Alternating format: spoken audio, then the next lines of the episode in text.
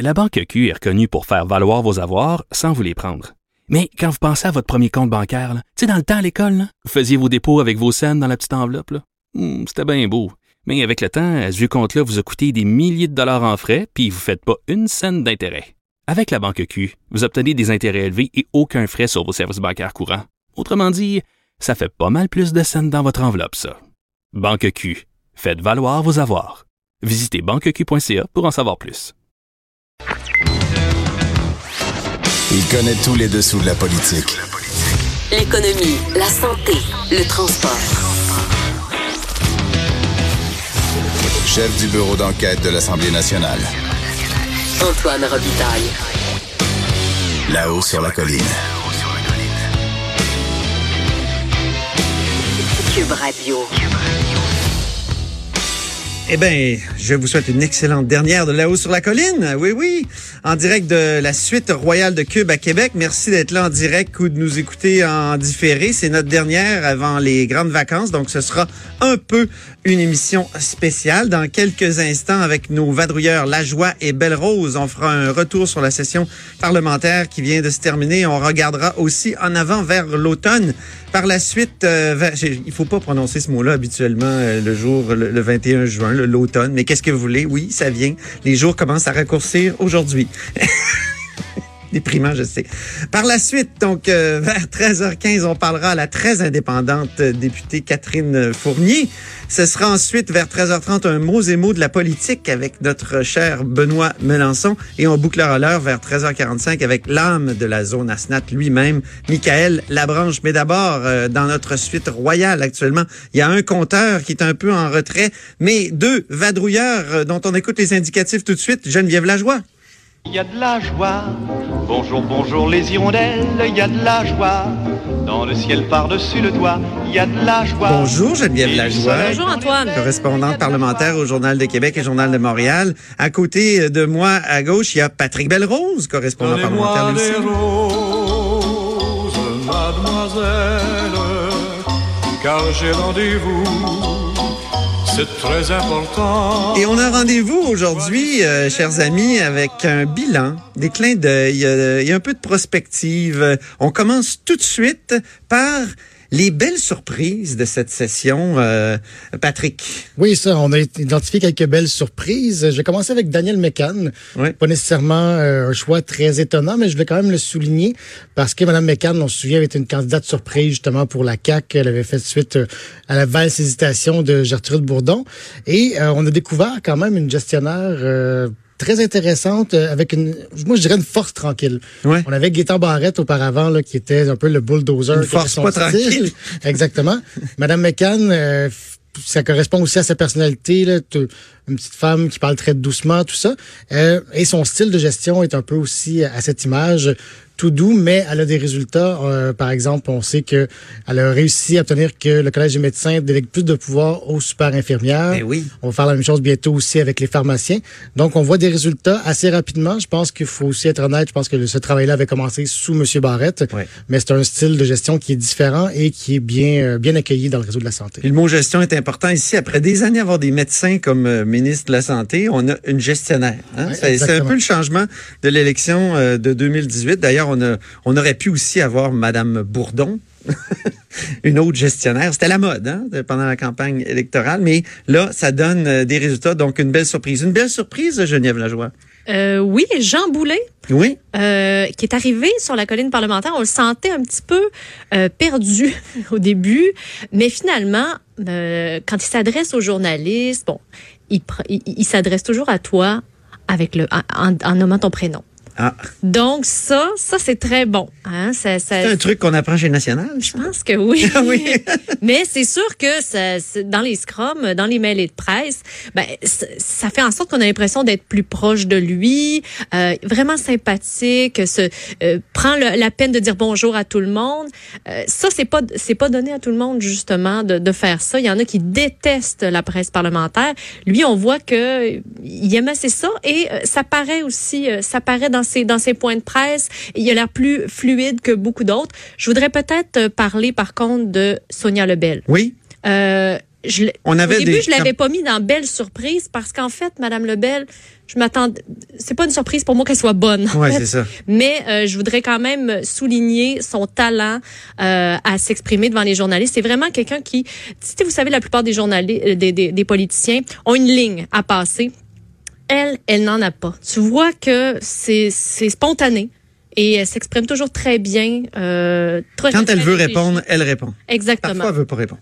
Parfois, mais c'est très clair dans ce cas-là aussi. Je pense qu'elle a été un peu vaccinée contre le dérapage pendant la campagne électorale quand elle avait dit j'ai quand même pas quitté mon poste de procureur de la couronne pour aller perdre et mon Dieu. Elle a beaucoup appris de cette fois-là. Oui, oui, exactement. Une- Patrick Belrose. Une surprise euh, ou en fait surtout quelqu'un à surveiller Oui. euh, que je voulais ajouter. Christopher Skeet, euh, donc Ah oui. euh, député de Sainte-Rose, euh, dans le coin de Laval, si je ne m'abuse, qui est un excellent communicateur et qui est aussi un très bon représentant pour la communauté anglophone. Ouais. Euh, Monsieur Skeet est parfaitement bilingue. Euh, Quand il parle français, on dirait pas qu'il est anglophone. Je sais pas s'il est anglophone ou pas, mais dans les deux langues, il est vraiment euh, excellent. Et euh, pour un nouveau parlementaire, quelqu'un qui arrive sur la colline, il est très très à l'aise avec les journalistes. On voit qu'il maîtrise ses dossiers et euh, je l'ai vu souvent prendre la parole euh, avec les journalistes anglophones, un peu avec nous aussi du côté francophone. Et chaque fois, on voit qu'il est à l'aise, il reste sur ses lignes et il n'a pas fait de dérapage. Très bien. Euh, une autre euh, belle surprise, euh, Geneviève Lajoie. Oui, en- alors on- allons-y dans les partis d'opposition. Moi, c'est Sol Zanetti euh, dans le dossier de la laïcité. Ouais. Je vous rappelle que QS a changé sa position sur la laïcité après le dépôt du projet de loi Oui. euh, 21. Fait qu'imaginez là, le, le- ce qu'il faut faire. Là. Il faut complètement changer son approche, changer son discours. Je trouve que euh, Ça a permis pas- à Simon Jolin Barrette à un moment donné de dire à Sol Zanetti, vous, il y a des gens qui ont voté pour vous, là, puis qui voulaient éliminer ou pas éliminer ou interdire les signes religieux chez les personnes en autorité. J'avoue que c'est une des meilleures répliques de Simon Jolin Barrette. Mais ça lui a pas trop nuit Ben. On aurait pu s'attendre que QS, justement, à cause de ça, euh, vraiment, ait pas beaucoup de place dans la commission, ou en tout cas est une, est- est une place pas souhaitable, alors que là, finalement, Solzanetti a pris, a pris tout son aise et euh, pour, la- pour avoir assisté à plusieurs séances euh, des consultations sur le projet de loi 21 sur la laïcité, c'est souvent lui qui posait la question, qui nous, nous donnait un angle pour écrire dans le journal. Et on aime toujours ça. Je me tourne maintenant vers Patrick. Euh, maintenant qu'on a lancé des fleurs, le pot. On aime ça, les journalistes, lancer le pot. Exactement. Mais évidemment, André Lamontagne, on ne peut pas passer à côté. Oui, Il a le ministre son- de l'Agriculture. Exactement. Il a placé son gouverneur dans l'embarras dès le début, euh, en janvier dernier, euh, en prenant sur lui la, la mise à pied de M. Louis Robert, donc l'agronome qui avait coulé des, de l'information aux médias. Euh, par la suite, il s'est rétracté. Il a dit non, j'aurais pas dû le prendre sur moi. En fait, c'est une question administrative. Reste que la mise à pied de M. Robert est survenue sous sa direction. Il avait été avisé aussi par le sous-ministre, clairement. Euh, Monsieur Lamontagne n'est pas un nouveau venu en politique. Il était dans l'opposition avec la CAQ. C'est un parlementaire quand même aguerri. C'est un gestionnaire aussi dans le Eh monde oui, des affaires. surprenant. On serait attendu quand même à euh, plus de sens politique de sa part. D'où le, le- la tomate pour euh, attendre déçu.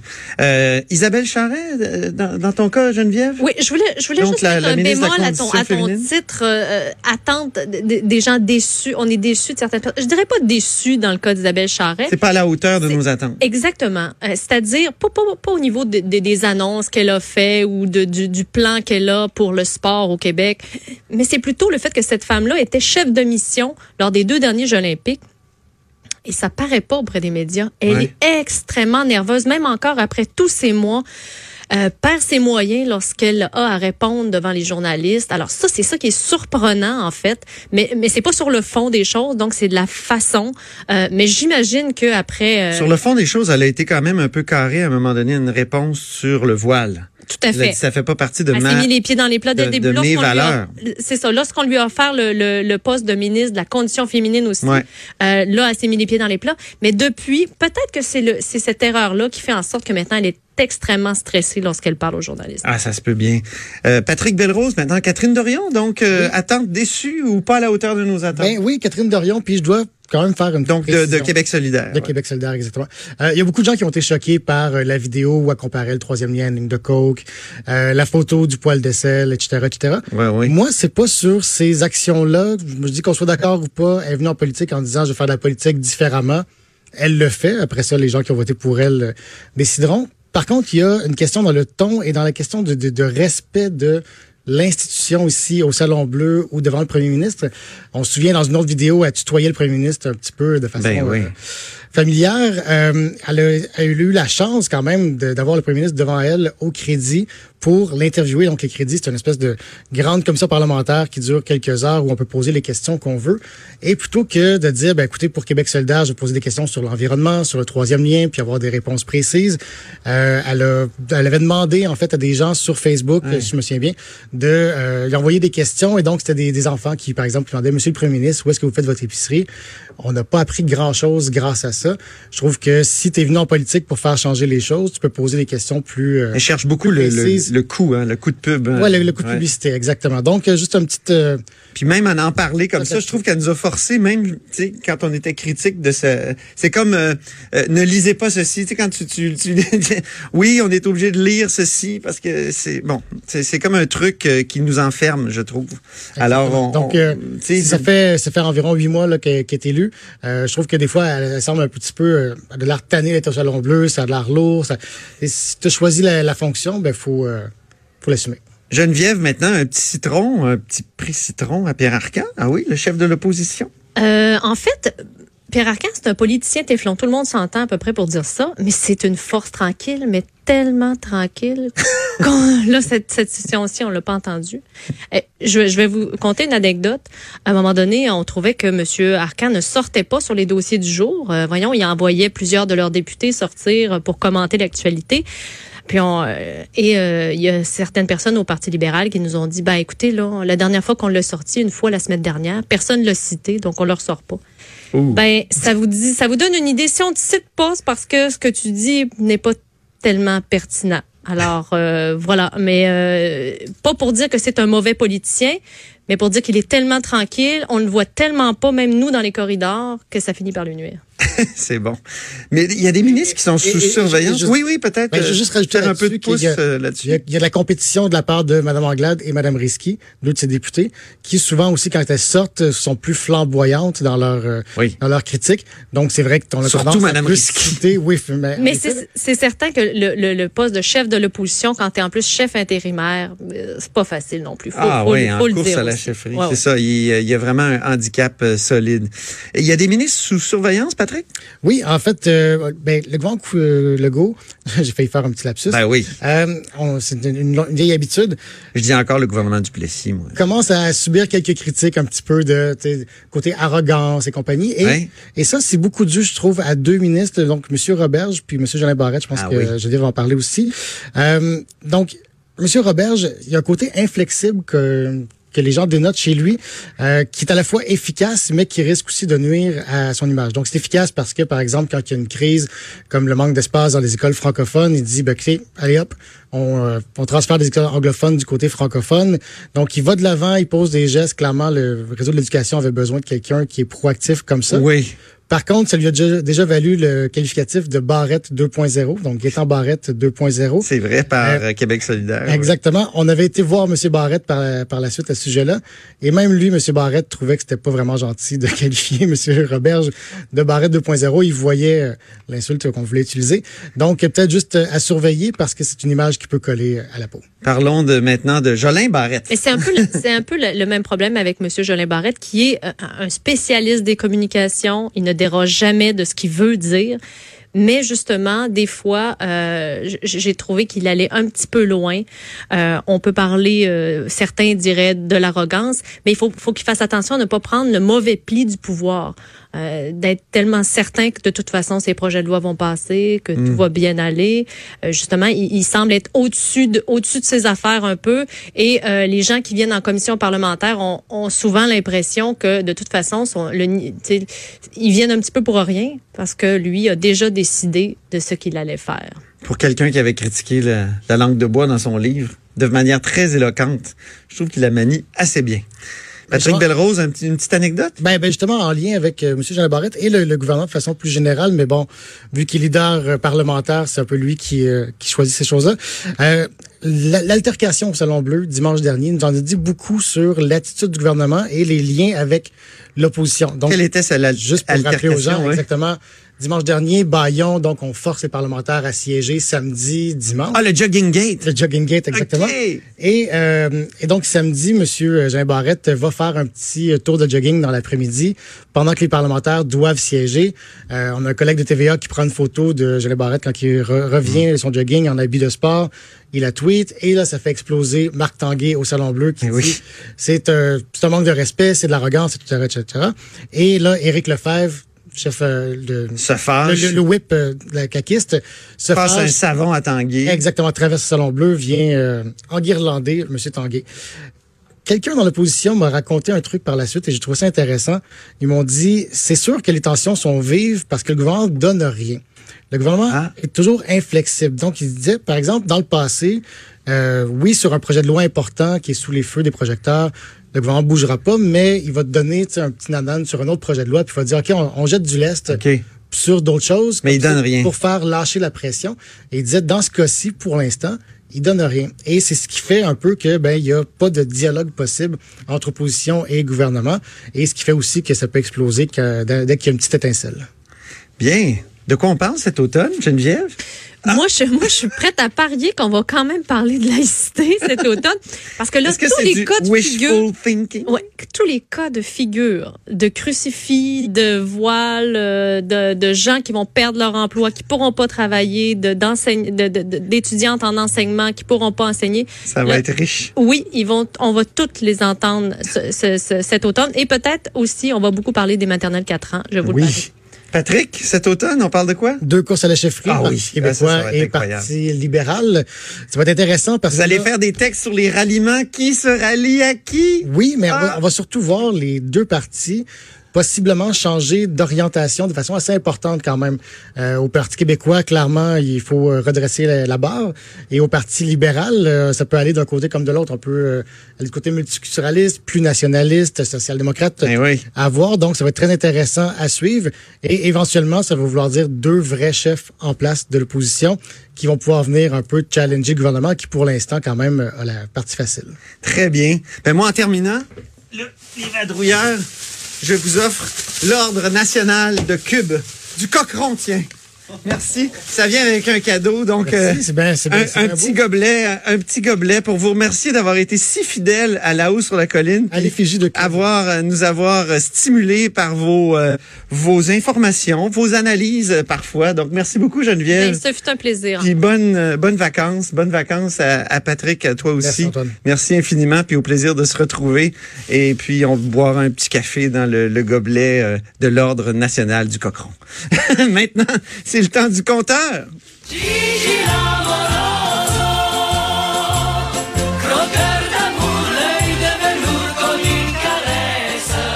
Alors, notre compteur et accessoirement directeur euh, de la recherche à QMI, qu'est-ce Ah. qu'est-ce qu'on dit de tout ça? Euh, de la session parlementaire, ben je pense que euh, je, suis, bien d'accord avec les, les, les, les choix qui ont été exprimés par nos collègues. Euh, moi, je dirais tout simplement que ma, ma, ma mon agréable surprise de la session, euh, je la donnerai au premier ministre pour être de bon compte, moi. Ah oui? Euh, Puis d'ailleurs, je pense que, euh, comme on dit en bon français, juste savoir, on voit bien, on regarde les sondages, on regarde le niveau d'adhésion populaire, je pense que le premier ministre a réussi à toucher beaucoup de gens. Et ça veut pas dire qu'il a pas fait d'erreur. Je pense qu'il y a un Sa certain- force, c'est peut-être de les admettre? ben ça, il y, il en en a beaucoup. Mais ce que j'allais dire, c'est que M. Legault, on aurait pu lui reprocher, par exemple, d'être inflexible sur les maternelles 4 ans. Tu sais, ils se sont trompés. La vérité, c'est ça.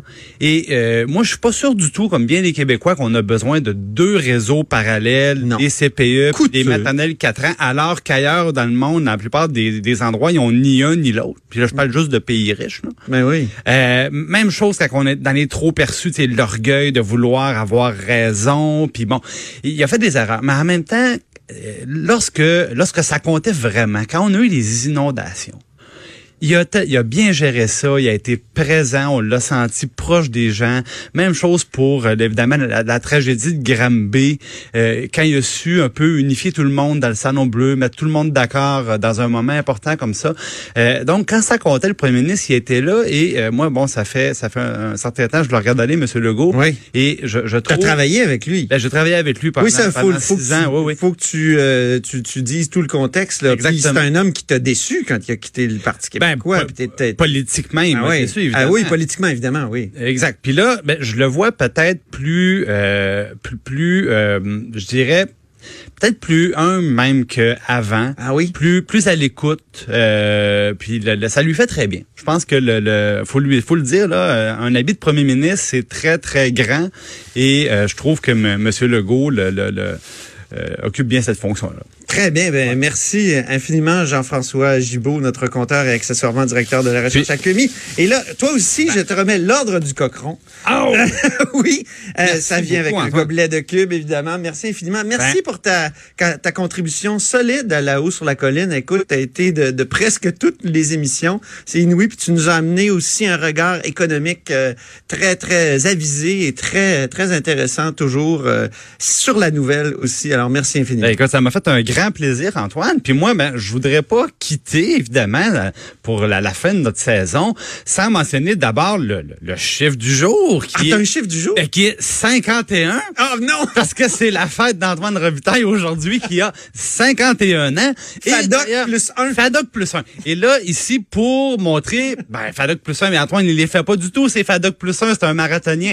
Mais par contre, des- il est arrivé que ça a paru, Antoine, le Fadoc plus Ah bon? un. Ah bon? Et euh, ben, d'abord, toute l'équipe aimerait d'abord, tout- c'est un peu te rendre hommage pour cette dernière de la saison, souligner ton excellent travail, mais on aimerait quand même écouter un petit extrait Ah oui?